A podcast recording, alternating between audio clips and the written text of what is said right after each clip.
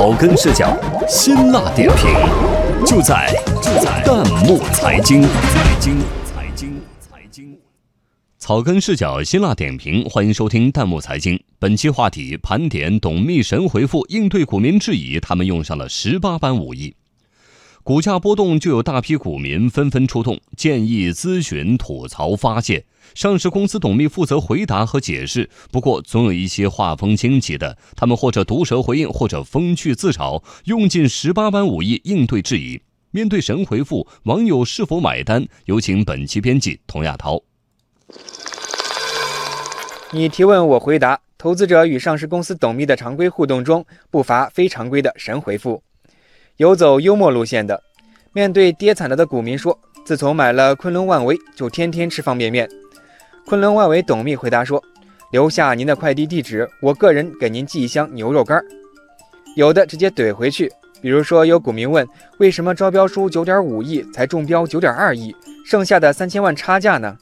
晨安科技回应说：“您家装修或买东西一点都不砍价吗？”有的诗性大发，鸡汤味十足。面对吐槽，股价一跌再跌，股民的心都寒透了。东方坦业公司副总兼董秘秦洪武说：“人有悲欢离合，月有阴晴圆缺，股有上涨下跌。”还有川味互动，投资者向欢瑞世纪建议，公司要加强影片质量，提高艺人演技，多用些新人。身在重庆的董秘徐红这样回应：“要得，要得，多方面都需要加强。”神回复层出不穷，不少网友纷纷叫好。这一问一答，为上市公司和投资者之间搭起了一座沟通的桥梁，也为股市增添了一丝活力。网友爱股票认为，董秘作为上市公司的形象代言人和外交官，自身的风格和魅力也代表着企业的整体形象。